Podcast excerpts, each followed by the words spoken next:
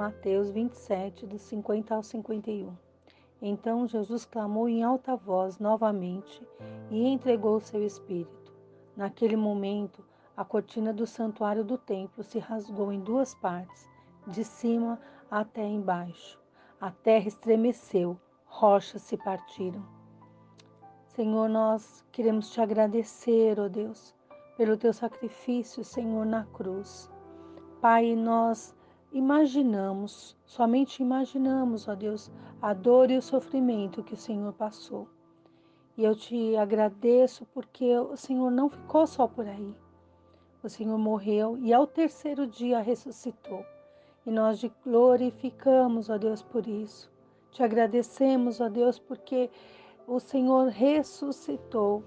E nós, nesta semana, comemoramos a Páscoa, ó Deus, onde nós podemos, Pai, ter comunhão com os nossos familiares, ó Deus, amigos, aqueles que estão ao nosso redor. Deus, nós queremos, Pai, te bendizer, Pai por todo bem, ó Deus, pela tua graça e misericórdia, Senhor, sobre nós.